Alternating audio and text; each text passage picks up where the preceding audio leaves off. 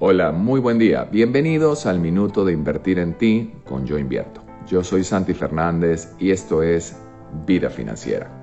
En el minuto anterior te hablaba de lo que podría haber sido de manera muy importante aquellos comentarios que en un momento de tu juventud, de tu niñez o de tu adolescencia hicieron algunas personas muy importantes en tu vida con respecto a lo que podía ser tu comportamiento a lo que podía ser tu eh, proceso de entender lo que querías hacer en tu vida.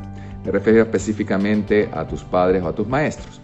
Pues eh, lo importante de ello es que tú entiendas que eso que te dijeron no tenía nada que ver contigo, tenía que ver con sus propias creencias, para que a partir de ahora puedas reflexionar y salir de eso que en algún momento te pudo paralizar y que ahora representa tu oportunidad.